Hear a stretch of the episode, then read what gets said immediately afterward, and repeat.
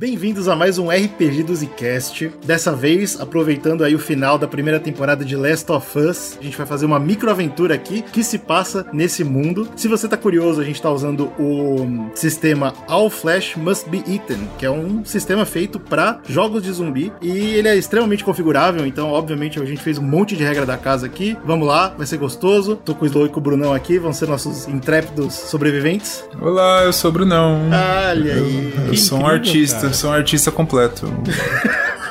o personagem do Slow foi criado em comunidade. É isso aí, nós criamos lá no grupo de apoiadores, desenvolvemos aqui o nosso personagem e vamos pra cima. Sobreviver. Se você quiser completar com a gente personagens, participar da história aqui que a gente tá criando, você pode se tornar um apoiador também. Tem várias maneiras, né? Tem o nosso Apoia-se e também a nossa chave Pix. Tudo aí no post para você vir com a gente. Você está ouvindo o especial de RPG do Zcast, The Last of Us.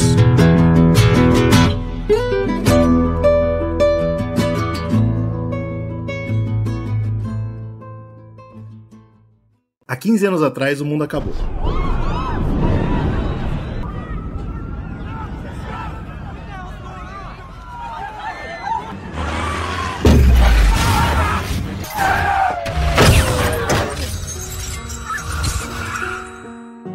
Sabe ao certo se os fungos estavam na comida, na água, se foi um teste que saiu do controle, mas do dia para noite, boa parte do planeta estava infectada.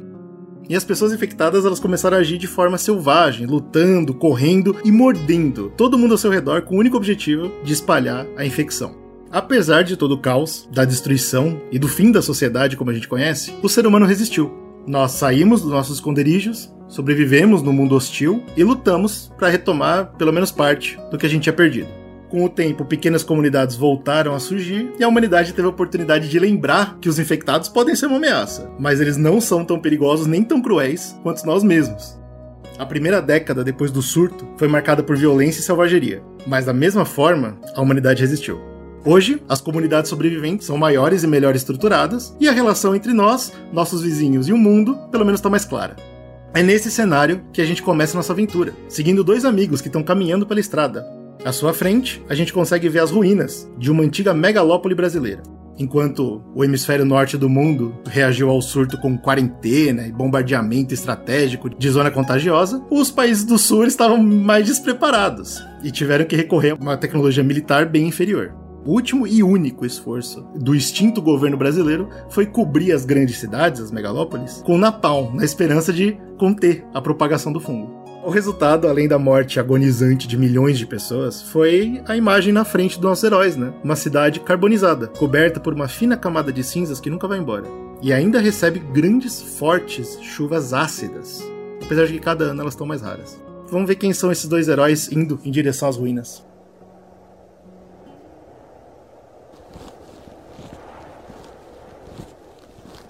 Vocês veem um homem alto e muito forte, é aquela barriga de chope, obviamente. Mas no, 15 anos depois do fim do mundo é de comida ou é de lombriga isso aí? Ah, um pouco dos dois, né, sempre. Entendi. Mas é aquela forma bruta, entendeu? Aquela força bruta, já que ele é um, um ex-pedreiro, trabalhava dia e noite no... A noite não, né? É dia no sol quente, a noite na lua gelada, sei lá. Boa. Mas trabalhava for fortemente no, no trabalho físico. A aparência dele, para ficar mais fácil para todo mundo compreender, ele parece muito Manuel Gomes, tá aí na mente de todo mundo. mas forte maior, mais alto. Ele tem 37 anos de idade. Não, ele não imita o Manuel Gomes, ele fala com uma pessoa normal, porque eu não tenho ah. capacidades de imitatórias, de imitação, entendeu? Então eu vou ficar devendo essa, me perdoem. Eu sou um artista quase completo. Ainda bem, tem que ter mais que pro bem. Ele é um cara extremamente justo e honrado. Quando começou toda a loucura do fim do mundo, ele se pegou sem saber o que fazer, mas como ele era muito bruto, muito forte, ele conseguiu ir sobrevivendo. Encontrou um livro bizarro numa biblioteca maluca que ele ficou um tempo sobrevivendo lá, que fala sobre o Bushido. Ele achou aquilo o máximo dos guerreiros, a honra. Ele sempre foi um cara muito honrado, tal do corno manso. Sempre foi traído o tempo todo porque ele é muito burro. E ele achou aquilo o máximo, ele abraçou agora, eh, será um guerreiro do apocalipse. E o seu maior sonho é encontrar um motivo, uma causa para morrer por ela. Uau. E o nome dele é Pedro Toba. Uau. E o Pedro Toba, ele, ele ainda tem essa esperança, mesmo no mundo devastado, que a humanidade tá quase o pior do que ela sempre esteve, ele ainda Sim, espera. justamente agora. Ah, esse é o momento, né, de encontrar. É, agora ele virou um guerreiro. Antes ele era um pedreiro, qualquer normal. Entendi. Agora ele virou um guerreiro do, do caos. Então agora, ele- mais do que nunca, ele vai encontrar a causa dele. Perfeito. E ao lado dele, quem tá andando? Ao lado dele tem um cara bem mais franzino, muito mais humilde em sua presença, que é o Robson. Um cara de 36 anos, olhares profundos, muitas olheiras. Um ex-residente de Belfor Roxo, lá do Rio de Janeiro, terra boa onde chove muito, viu, seu Armando? E ele é- nunca teve muito trato social, habilidades físicas, mas ele foi um profissional da TI antes do fim do mundo. Ele trabalhava ali cuidando de vários sistemas, ao mesmo tempo cuidando dos clientes, ao mesmo tempo comendo as batatas fritas que ele deixava do lado no quarto dele, da onde ele não saía. E ele descobriu no pós-fim do mundo que ele tinha, assim, uma habilidade pra fazer várias coisas ao mesmo tempo. E nisso daí ele começou a tentar aprender a lidar com arco e flecha, se esgueirar sorrateiramente pelos lugares. E o Robson virou esse, esse cara mais nas sombras. Ele desenvolveu uma paranoia muito grande porque ele teve que sair do quarto, né? Porque tudo foi pro cacete, tava cheio de monstros. E aí ele não confia muito nas pessoas. Ele tem medo de que todo mundo vai agredir e machucar ele. então ele praticamente te- é Sabe- paranoico. Sabe ele? Eles fizeram um incel carioca, isso. E assim, ele faz ir muito antes do Casimiro, tá? Ele não é modinha.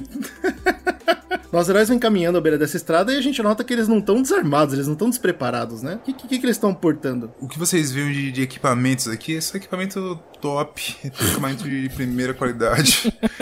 Uma K-47 com número riscado, provavelmente proveniente do, do tráfico de drogas. Uau, cara! Mas o personagem não sabe disso, porque ele é um cara honrado. Então pra ele, ele acha que é só uma arma normal, ele não tem conhecimento nenhum sobre Eu isso. reconheço a AK dos cria. Tem uma katana, só que é uma katana sem fio, ela não serve pra porra nenhuma, não serve pra enfeitar e fazer peso. Mas ele acha importante carregá-la pra todos os lugares. Faz parte do código de honra dele, né? Faz parte, ele tem que ter ali pra, enfim, na loucura da cabeça dele foi importante. Ele só dorme com a katana abraçada, inclusive, é loucura. Tem uma pistola de 9mm, que é uma pistola comum nas grandes cidades do Brasil. E tem um cacetete, né? Vai que acaba a bala, ele dá uma cacetada.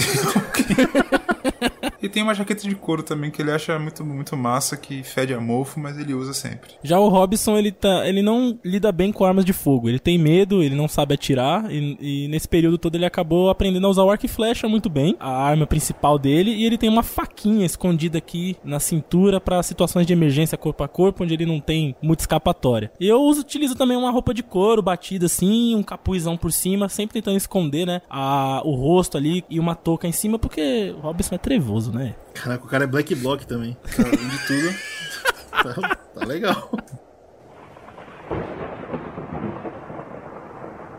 Nossos heróis, eles estão sobrevivendo, né? 15 anos. Eles encontraram refúgio, atualmente, em uma comuna construída às beiras de uma represa que abastecia essa cidade. A pequena vila de duas dúzias, mais ou menos, de pessoas tem acesso a comida, com a pesca, e hortas que eles plantam, e água limpa, graças a um sistema bem rústico de purificação. Mas tem periodicamente uma necessidade que se faz escassa: medicamentos. É aí que entram nossos heróis, que são os mais aptos sobreviventes desse grupo. E eles fazem essa jornada para a cidade grande três ou quatro vezes no ano. É claro que farmácias e hospitais, as poucas que escaparam do fogo, foram saqueadas nos primeiros anos. Mas esse não é o objetivo da viagem dos heróis. Nos limites da grande cidade, mais ou menos a 15 quilômetros dessa comuna onde vocês vivem, existe um grande hospital que não foi tocado pelas chamas, ex- exatamente por estar no limite da cidade. O enorme complexo tem centenas de metros de extensão e é composto por seis prédios baixos e compridos. Aqueles prédios baixos, vários prédios. Vocês não sabem exatamente quando eles se posicionaram no hospital, mas vocês imaginam que faz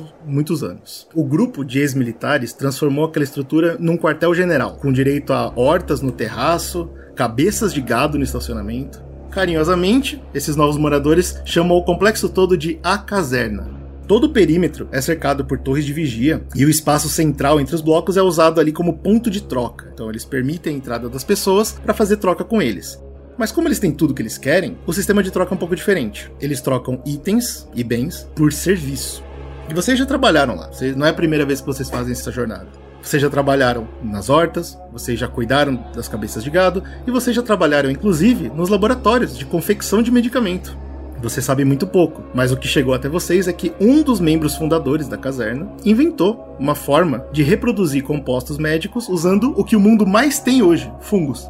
Essa descoberta faz com que a caserna seja provavelmente o único lugar no Brasil que ainda produz drogas medicinais. Olha aí. Seu caso, como de muitos viajantes, vocês chegam, pedem o que vocês precisam e trocam por algumas semanas de trabalho, seja limpando estábulo, o que quer que seja. O que tiver precisando. Até mesmo matando infectados na cidade. E, ao fim desse trabalho, vocês recebem seus bens e voltam para onde vocês têm sua segurança, seu refúgio.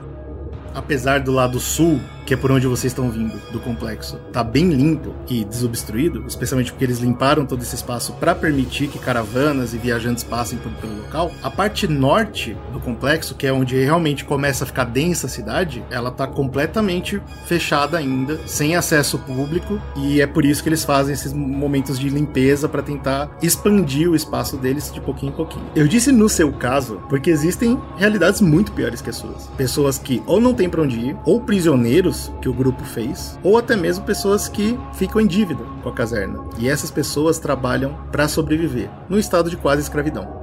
O caminho que vocês fazem, saindo da sua comuna, caminhando até esses 15 quilômetros, né, chegando nesse grande complexo, é totalmente desobstruído, sem nenhum tipo de perigo. E quando vocês chegam lá, a primeira coisa que vocês veem são essas pessoas. Essas pessoas elas estão expostas em todo o caminho até essa área central, onde é feita as trocas, especificamente como um aviso. Vocês vão caminhando, entrando na área central. Vocês notam que hoje tá mais tranquilo. Toda vez que vocês vêm, tem algumas caravanas, tem pessoas trocando. Dessa vez parece que não tem ninguém. Todos os soldados continuam nos seus pontos de observação. Mas vocês passam muito rápido por tudo isso. E como de costume, vocês são recebidos pelo Sebastião. Opa. Sebastião é um senhor idoso. Ele tem olhos bem profundos e um sorriso permanente de malícia, cheio de dentes podres. É importante lembrar que eles têm acesso à higiene aí, mas ele escolhe ser assim. Não confio nele, hein? Não confio. Tião, cara, Tião é gente boa demais. Você chegou nessa área, né? Então, entre, entre os prédios. E ele tá lá, sentado numa cadeirinha, com uma mesa na frente dele, claro, com alguns documentos, papéis todos escritos à mão. E ele chama vocês. Ah, bom dia, senhores, bom dia. Espero que tenham feito uma ótima viagem. Eu olho torto pro Pedro Toba, assim. Não gosto desse cara. Sabendo do histórico, eu assumo lá e falo: Ô Tião, e aí, bom demais? Ótimo, deram sorte, hein? Hoje não tem fila. Podem sentar, podem sentar. Foi tudo planejado, por Deus. Eu sento.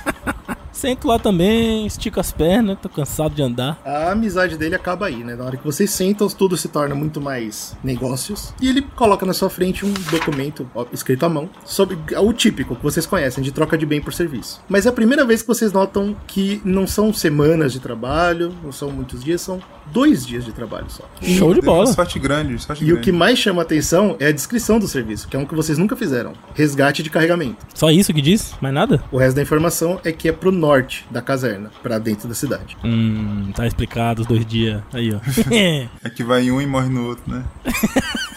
Entendi. E ele sorri pra vocês com aqueles dentes podres e fala: Trabalho fácil, hein? É. Pra dois caras capazes que nem vocês não vão ter dificuldade nenhuma. Só uma dúvida aqui é, é, que, que, é o que, que a gente vai ter que carregar. Eu já carreguei muito bloco e tal, mas assim, tem que ir né, pro norte, tem que andar, né? Trazer carga. Carga é foda, né? Tem que. Como que é isso? A gente vai ter que trazer na- no lombo? É muita carga? Pode ficar em paz, nossa inteligência garante que eles com certeza não estão longe. É um carregamento que foi deixado para nós, mas eu não sei se vocês conseguem perceber, a gente tá meio ocupado aqui, eu não posso abrir mão de ninguém da minha equipe. E vocês sabem que essa equipe é grande, esse, esse hospital todo é cercado e operado em todos os andares. É no mínimo umas 500 pessoas que eles têm na equipe, fora a galera que eles contratam, fora a galera que eles escravizam. Então é bastante. Eu não, eu não tô podendo liberar ninguém, então é por isso que, pô, homens capazes que nem vocês são perfeitos pro trabalho.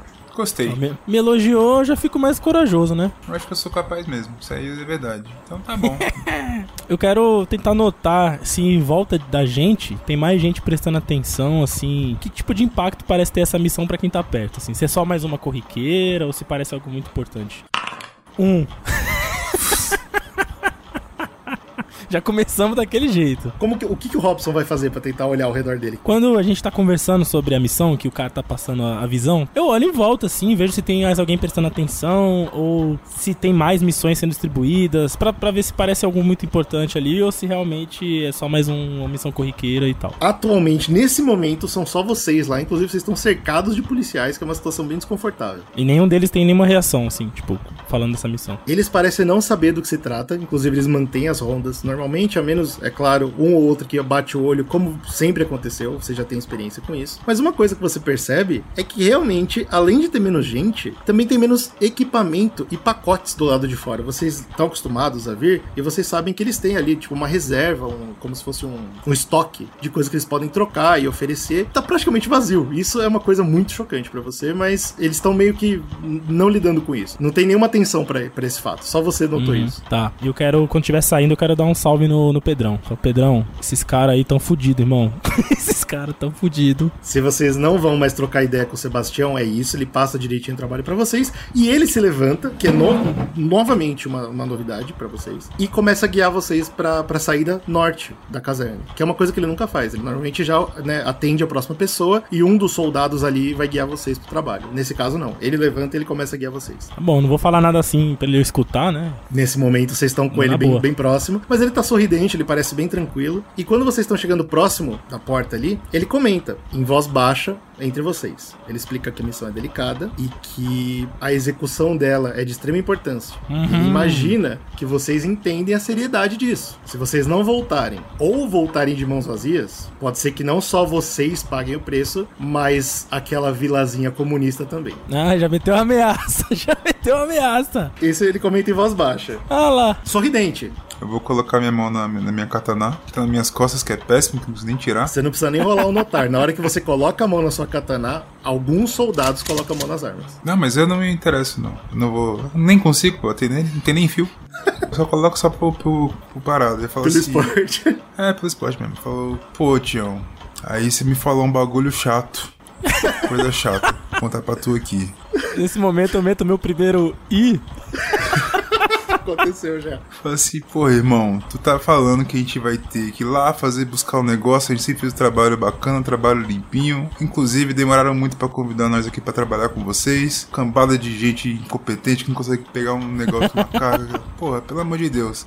Mas tudo bem, pego tranquilo, pego legal. Agora tem uma coisa que é o seguinte: se eu não voltar, meu irmão, quer dizer que eu dei a vida por essa porra aqui. O que vocês tinham que fazer era, era rezar e agradecer, porra. Esse é o primeiro ponto. Segundo ponto, se eu voltar de mão vazia, é porque alguma coisa aconteceu. Entendeu, caceta? E a gente vai trocar aquela ideia ma- maneira, que é muito difícil, que é bem provável que a gente vai trazer essa porra com certeza absoluta. Já mandei pra ele, você pegou a visão, ô Sebastião?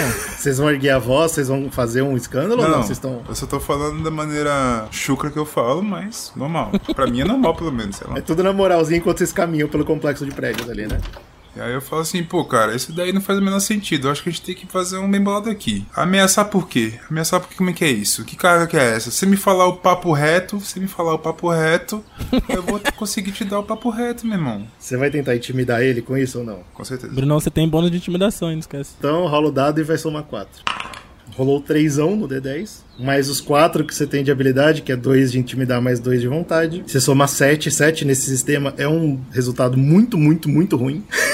Uau. Caralho, Fudeu, viu, Slow? Fudeu. E, e o Sebastião ele ouve tudo que você tem a dizer, ele, ele fica em silêncio né, enquanto você fala. E quando você termina, ele só volta a abrir aquele sorriso, todo cheio de malícia dele, e fala: É claro, é claro. Eu falei por falar. Então tá bom. Se era pra falar, então tá certo. É isso. Tudo em Vocês, paz. vocês estão chegando cada vez mais próximos do último portão, né? Onde dá acesso, então, à parte mais densa da, da cidade, a parte que não há tanta segurança da cidade. Mas logo antes de vocês chegarem próximo das torres de, de observação e do portão, o Sebastião segura seu braço, Pedro. Você te comentou isso com ele. E ele fala: se você tiver algum problema para identificar o pacote, tem essa chave aqui para usar para ele. E ele te oferece um cartão. Porra, agora ele deu uma boa pergunta. Você falou agora engraçado aqui, fiquei pensando, falei, nossa, que engraçado. O pacote é como é que é? A descrição dele tem alguma coisa disso? Ou a gente vai ter que. A gente sabe que ele não está muito longe, mesmo porque ir nessa direção muito longe é suicídio. Nós imaginamos que ele deve ter entrado no metrô, que é o lugar mais seguro nessa direção. É isso pacote entrou no metrô? Que diabo é isso? Não, não, pera aí, mas pera aí. A missão tá. na, Cara, na descrição da missão que ele passou pra gente, ele diz isso, ele fala: o pacote pode ter entrado no metrô? Não, ele falou isso pra, porque o Pe- Pedro perguntou. Animal, homem ou mulher? Você me fala um dos três. Ele sorri e fala: é um homem. Hum. Bacana. Eu já paranoico, eu já pergunto. Meu irmão, tá infectado? Já fala logo, Sebastião, por favor, cara. Não quero ser mordido, não, cara. Nós esperamos que o pacote seja entregue inteiro, intacto e são. Então, não. Eu espero que ele não esteja infectado. Beleza, beleza. Entendi. Ah, bom. Que horas são do dia? Tá, tá, faz tempo que amanheceu? Como é que é? Vocês saíram da sua comunidade pela manhã, então 15 quilômetros aí já deve ser próximo do começo da tarde, né? Vocês comeram suas rações, é claro que vocês carregam com vocês, né? Um Pô, pedacinho de. ração? Que É sacanagem. humilhante, né? Mas é isso aí, 15 anos de merda é isso aí, ração. Vocês carregam com vocês uma cenoura, uma batata, claro. Ah, tá bom. Eu pergunto pra ele assim, falo, pô, ô Tião, último negócio aqui que eu achei curioso, assim, porque... Agora, como vocês estão cada vez mais próximos do portão, ele para pra poder ouvir vocês. E agora chama um pouco de atenção. Os soldados meio que olham, tipo, por que, que eles pararam? Mas ninguém faz nada de brusco. Falo assim, cara, Tião, uma parada aqui, pô, importante pra caramba, você fez até aquela brincadeira boba, até bato no, no Robson, ah, ah, ah, ah. Mas assim, você acha que não tem uma proposta bacana aí, não? Se a gente trouxer esse pacote show pra você inteiro, você acha que a gente não merece ser honrado com a possibilidade de morar aqui com vocês, não? Vocês estão falando um pouco pessoal, pô, não tá conseguindo, dois homens bons desse aqui, pô, Robson, esse cara aqui é, um, é, é chato pra caramba, é chato, mas é um gênio, é um gênio. Antes, antes, de, antes do Sebastião responder, eu queria saber, no ponto de vista do Pedro, isso é justo com o resto da sua comunidade? Vocês vão deixar eles pra trás mesmo e foda-se? Há alguns anos já, tanto que você faz essa corrida do medicamento pra eles, pra proteger eles. não, não, esquece, não é honrado, não. Esqueça tudo, esqueça tudo. não faz sentido. Vocês caminham pra esse portão improvisado que foi criado ali no- ao final da- do espaço do complexo, entre as duas torres de vigia. Ele dá um último adeus, sorridente, em voz alta, pra todo mundo perceber que tá tudo bem, que não tem nada de ruim acontecendo. Vira de costas e deixa vocês. Portão fechou? Sim, o portão tá fechando e agora você ainda tá com o cartão na mão, Pedro. Você vai olhar? Não. Eu olho, dar uma olhadinha. É um cartão de banco, cartão de banco completamente inútil hoje em dia, mas chama atenção, especialmente eu acho que nos olhos do Robson chama mais porque primeiro ponto é, um cartão para abrir uma fechadura teria que ser uma fechadura digital. Hoje em dia, depois de 15 anos do mundo ter acabado, é difícil imaginar o que que daria energia para essa fechadura. Dito isso, é um cartão de banco, então nem isso é. isso chama bastante atenção para você. E, não- e tem- é, um, é um nome normal, tá escrito lá, Breno Novaes. Não significa nada para vocês esse nome. Primeira coisa, quando o portão fecha, a gente começa a caminhar, em volta tá tranquilo, assim, não tem nenhuma merda acontecendo, Com né? certeza. Vocês estão ainda sobre o olhar vigilante ali dos soldados. E se algum infectado caminha por aí, ele é abatido na hora. Pedrão, não gosto desse Sebastião aí não, cara. Papo torto do caralho, meu irmão. Aí, e.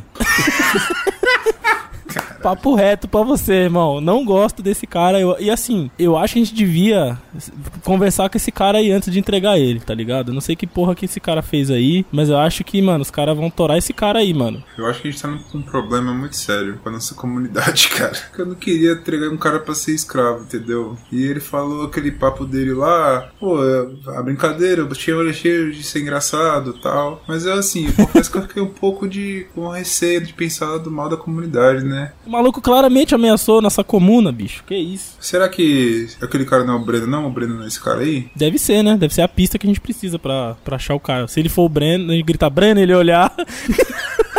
É, é isso, Robson. Porra, por isso que eu falei que você é o gênio, cara. É isso.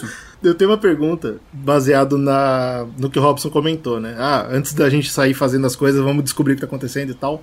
Isso interromperia o seu código de honra, ô Pedro Toba? Você. O seu código de honra é cego a ponto de assim, eu tô trabalhando pra essa galera que talvez não seja a galera mais legal do mundo, mas se eu tô trabalhando pra eles, ponto final. Esse é o trabalho. Como é que você lida com isso? Esse eu, eu vou descobrir também. a gente vai descobrir juntos. A gente vai descobrir junto, porque eu preciso, segundo o Bushido, eu preciso fazer o meu trabalho pro meu senhor. Mas ao mesmo tempo, foder minha comunidade é um, é um negócio doido. Complexo, complexo, A realmente. gente vai ter que descobrir, né? Bom, é isso. É, é, acostumados, né? Fazer trabalhos assim, vira e mexe, trabalhos perigosos. Então, a gente termina esse papo e eu prontamente já vou me esgueirar aí pelos escombros e, e procurar uma visão por cima, começar a fazer um, né? Bater assim os perigos. Robson, só cuidado, não vai dar muito papo pra esse cara não, hein? Vai, tra- vai atrapalhar nosso trabalho. A gente tem que entregar esse doidão. Não, demorou, demorou. Nossa Vamos- comunidade vamos- depende disso, hein? Não fica com esse papo de de conversinha não, que você é cheio de conversinha. Confia em ninguém, não confia em ninguém, Pedrão, confia em ninguém. Já vou subindo de maneira destra os escombros que eu acho pra me esconder ali e começar a olhar em volta. Alguns minutos de caminhada se passam, a mudança no cenário é, é bem gritante. Diferente do caminho que vocês conhecem, entre a comuna e a caserna, que foi limpo e existem ruas e rotas claras para o trânsito de pessoas e mercadoria, esse pedaço ilustra muito melhor o atual estado das grandes cidades do mundo e, obviamente, também no Brasil. Carros abandonados, carcaças queimadas de ônibus virados e restos de acampamentos dividem esse espaço todo na frente de vocês, e estruturas destruídas, ruínas de lojas, restaurantes moradias. O fim veio rápido demais para a humanidade conseguir proteger qualquer vestígio do que um dia eles chamaram de básico de estilo de vida. Vocês estão cercados por essas ruínas, como o Robson falou, ele é o primeiro a né, escalar ali um carro, um- uma situação para enxergar isso. Nada vivo, pelo menos no primeiro ponto de vista. O, o pessoal da caserna faz bem o trabalho deles, né? E vocês, inclusive, já fizeram trabalho de limpeza, vocês sabem como é. E é assim, é frio e é rápido. No meio desse emaranhado de plástico, metal enferrujado e vinhas da natureza que começa a retomar lentamente o reino abandonado dos seres humanos, vocês encontram uma entrada desobstruída completamente pro metrô. Exatamente o que o, o Sebastião tinha comentado. Imagino que eu chego lá primeiro, né? Que eu tô É, você esgueirando. tá na frente, sim. Tá, quando eu chego, eu visualizo, é, qual o tamanho, assim, tipo, da entrada? É, é um buraco que, que, tipo, uma pessoa entrou ali ou parece uma entrada toda aberta da escadaria? É uma, é uma escadaria que cabe três, quatro pessoas de lado, certo? E tá completamente aberta. Ah, Obviamente foi um trabalho feito. É, foi A exatamente. rapaziada colou aqui. Já olha em volta, pesada, olha em volta aqui. Eu quero ver se eu, tipo, visualizo alguma coisa que me dá mais alguma pista, sei lá. Deu 9? Boa, boa, boa, boa, boa. 9 é o mínimo pra alguma coisa acontecer. E é isso, você assim, não consegue ter certeza de nenhuma informação palpável. O que você tem certeza é que é estranho o caminho tá desobstruído assim, comparado com o resto do visual da cidade, que tá tudo, né, destruído. Revirado.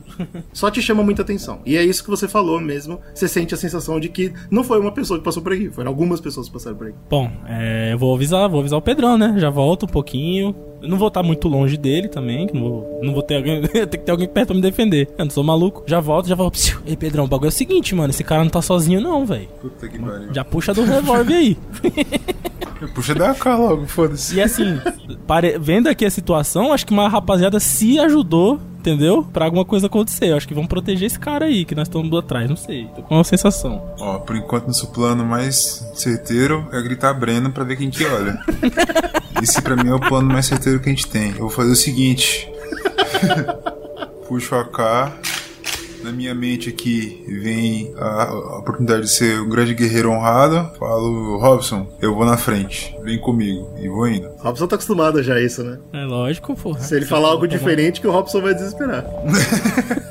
Fala, vai lá, Robson, vai na frente lá, vê lá como é que tá. Enquanto vocês descem pelas escadas e passam pelas placas informativas totalmente corroídas com o tempo, é difícil conter o pensamento de que o metrô, que era o meio de transporte tão presente na vida de vocês, é uma relíquia. E pior, vai ser irreconhecível para a próxima geração. E é nesse momento de reflexão que vocês param para prestar atenção e perceber que descendo essas escadas, vocês estão deixando para trás o vento agradável, a luz e a segurança. A gente tem uma lanterna, imagino eu, né? Ou não? Com certeza. Boa, então eu vou com a lanterna e a AK em punhos. A K numa mão só e é como. é- Ah, é verdade, não tem como fazer isso, né? Eu vou com a pistola. Puta Tá. que merda, pistola, merda. Puta que pariu. Tá bom, eu vou com a pistola e com a lanterna, agora que eu me toquei. Ah, eu vou, vou seguindo o feixe de luz, então, por trás ali e tal. O cara é tão medroso que nem acendeu a lanterna, o cara acende, ó. Também tem uma lanterna. Não, não, não, não. Vou ficar na sombra assim. Tá bom. tá maluco, pô? Pedro Toba, como você é o primeiro na fila, sob o pequeno foco da lanterna, você consegue perceber que você tá numa estação abandonada. Vocês são recebidos, né? Você é o primeiro a receber esse ar parado, antigo, denso. A poeira cobre seu rosto, cinzas. Mas tem algo a mais. Não é só poeira e cinzas, é alguma coisa difícil de reconhecer no ar. Até que você sente algo cedendo sobre seus pés. E você nota um esqueleto no chão. Antigos cadáveres, deixados há muitos e muitos anos nesse túmulo, nesse túmulo de escuridão e esquecimento. Essa é a poeira no ar. Chama o Robson, fosse Robson. Espero que o Breno não seja esse cara aqui, porque se chamar. Não, esse cara já tá morto há muito tempo. O, o osso desfarela sobre seus pés, então você sabe que isso é antigo. Então eu falo, isso aí é antes do surto, Pedrão. Eu não tô respirando isso aí não, tá? Que eu tô com, eu tô com a- o rosto tampado. Não, é impossível você não respirar isso. Essa é, essa é a atmosfera onde você tá. Não, mas o Tá cara bom. é surtado, pô. Ele se autoilude, né? É, é isso. Tá bom. Meu olho tá vermelho estralado, mas eu não tô respirando. Como o Pedro Tobaco tá com a luz, idealmente ele faria o teste de percepção, mas como vocês querem, vocês já têm um costume, né? Vocês já têm um- uma parceria, acho que ele pode mirar enquanto o Robson olha, né? Então, Robson, por favor, faz um teste de percepção pra mim. Olhando de cantinho aqui atrás do ombro, já vou, já vou visualizando. Agora o pai, agora o pai jogou filho. Agora o pai tá como? o cara joga e joga. Então são nove, mais os dos seus dois de notar, mais seus dois de percepção, você tira um total de 13, né, cara? Com 13, você consegue perceber algumas coisas que você já sabia, né? E aquele caminho que estava desobstruído, ele continua meio que quase como uma reta, cada vez mais profundo, cada vez mais pra escuridão. Você nota que agora você tem certeza, há mais de uma pessoa que desceu aí, você não sabe quantas, e você percebe que foi mais de uma pessoa, você não sabe quantas, mas você tem certeza que foi recente. Hum. Paulo, Pedrão, a gente tá na cola dos caras. Os caras estão aqui. Tá aqui no metrô. Recente. Se você. Se a gente vê alguém, ou uma galera, né? A gente tem um comportamento padrão, né? O comportamento padrão nosso é o seguinte: eu já saio de cena, me escondo. E eu dou um tiro em cada joelho. É isso. Você. Isso, você confronta, você confronta. E eu fico escondido. Por quê? As pessoas têm que achar que você tá sozinho, entendeu? Que aí eu vou ser o elemento de surpresa. Que eu Uau! consigo fugir bacana. Concordo 100%, Robson, vai dar certo. Entendeu? A gente já tem, essa, a gente já tem esse planinho muito montado. né, Vocês fazem seu plano, obviamente sussurrando um pro outro para não fazer muito escândalo, e vocês acabam de descer por toda a estação, vocês passam pelo, pelas catracas e vocês acabam terminando nos trilhos, seguindo pros dois lados, né, pra, pra frente e pra trás ali dos trilhos. Vocês percebem que o lado de trás não é a rota que o, que o Robson percebeu, né? Os, ah, seja lá quem passou por aí, seguiu, vamos dizer, na direção norte. Robson, Robson, eu tô com uma dúvida. Diga. O trem, o trem vinha de lá pra cá ou de cá pra lá? Como é que é? O trem? É, Ele vinha de lá pra cá ou de cá pra lá? Rapaz, é. Como é que eu vou saber, bicho?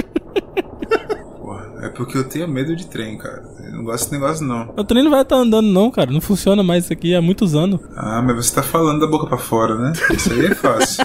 Descer lá embaixo e sair andando lá e o trem vindo de lá. Porque assim, se a gente for pra, pra esquerda e o trem vir da direita pra esquerda, eu pelo menos acho que eu vou ser correr dele. Se for de frente, aí é dureza, que até eu virar eu já perdi muito tempo, entendeu? A gente vai ter que arriscar, viu, querido? tem que tentar. Você, você tem uma sensação muito de certeza que nenhum metrô jamais funcionaria atualmente, mas né, é o que o Pedro falou, né? Nunca se sabe. Mas agora a situação no túnel é mais, é mais sufocadora ainda, né? Além de tudo que eu falei da atmosfera, agora parece que a luz é engolida pela escuridão. Ela desaparece totalmente depois de alguns metros que você aponta pra frente. Pô, isso é verdade, hein? Isso é verdade. Que teve uma vez que eu fui no rolê com o Slow. Lembra, Slow, que a gente foi num. Que era uma estrada de terra gigante, a gente foi andando, andando pra sempre. Off-topic total. Off-topic, mas, mas bem on-topic, é isso mesmo, é isso mesmo. A luz desaparece. A gente viu literalmente uma parede de escuro. Eu nunca tinha visto aquilo, isso é surreal, no meio do mato. O que a gente tava fazendo vai ficar pra outro dia, mas é isso aí. Então, ó, seguinte, já dou salve já. Falou, ó, passar a visão aqui, Pedrão. O bagulho é o seguinte: quem tá olhando de lá pra cá vai ver a lanterna fácil, vai reconhecer nós. E a gente vai andar no escuro, filha da puta? Não, Quem mas vai isso? dando, vai dando uma agachadinha aí pra luz não ir muito longe, entendeu? Vai olhando mais Mas pro não chão. vai não, ela tá parando aqui, ó, na minha frente. Mas eu vou tentar ficar com a lanterna, tipo, mirando nos meus pés, tá ligado? Perfeito. Que aí eu consigo ver o caminho que eu tô indo, né? E aí, de vez em quando, se eu precisar, eu só levanto rapidinho, mas ela não tentando se expandir muito pra frente. Uma coisa assim. Armas em punho ainda. Com certeza, absoluta. Menos o Robson. O, o Robson não. Não, não, porque eu tô com arco e flecha e uma faca, né? Não adianta. É, é verdade. Tá bom. O cara vai ver nada. Quem vai na frente ainda é o Pedro, perfeito? Sim, aham. Isso. Então, Pedro, por favor, você vai ter que fazer um teste de percepção. Desculpa, eu já vou pedir desculpa aqui já. Notar mais percepção. O seu notar é zero e a sua percepção é dois. Dois patinhos na lagoa. Vo- você caminha com a, com a luz, né? ah, um pouquinho no chão, um pouquinho um pouco na parede, pra ter uma noção mais ou menos se vocês estão chegando muito, parede, muito perto da parede, muito perto da outra. E você sente um frio repentino. De repente, seus pelos se ficam arrepiados. Você sente um frio na espinha. Com certeza tem algo muito errado que você demorou pra perceber. Um tiro muito alto ecoa por todo o túnel. Tá, o tiro estou... deu o pipoco do tiro, eu não tava percebendo nada. Obviamente, nesse momento eu vou me jogar no chão. O Robson se joga no chão e você, Pedro. Eu vou eu colocar o cu na parede. Botar o cu na parede e desligar. Eu queria fazer um teste pra ver se de relance eu vi de onde veio o clarão do tiro, tá ligado? Pra ter uma noção de onde tá o corno. Por favor, pode rolar. 3, para um total de 7. Aí deu ruim. Você se joga no chão rapidamente e o flash da, da lanterna do, do Pedro passa por você. Você, obviamente, você tem uma noção clara. O tiro veio da frente, né? do- da continuação do túnel. Você tem como vir de um lugar. Só não É, vi mais ou menos a posição do túnel que foi, né? Não vi, então. Tipo, a distância, você quer dizer? Não, a posição mesmo, tipo, você tá mais pra esquerda, você tá mais pra direita, você tá mais no meio. Queria ver se, eu- se eu vi o clarão do tiro, tá ligado? Tá, é, é bem centralizado. É na, é na altura mais ou menos ali da, do, seus, do seu peito, dos seus olhos. Olhos, né? E é bem centralizado. Você se joga no chão rapidamente, você percebe pelo, pela luz da lanterna do Pedro, né? Vindo na sua direção, ela passa por você na hora que ele tá desligando a lanterna. Pelo reflexo, você consegue ver o Pedro também. E o Pedro tá encostado na parede, agachando, e quando ele vai desligar a lanterna, você vê na camisa dele uma mancha enorme vermelha.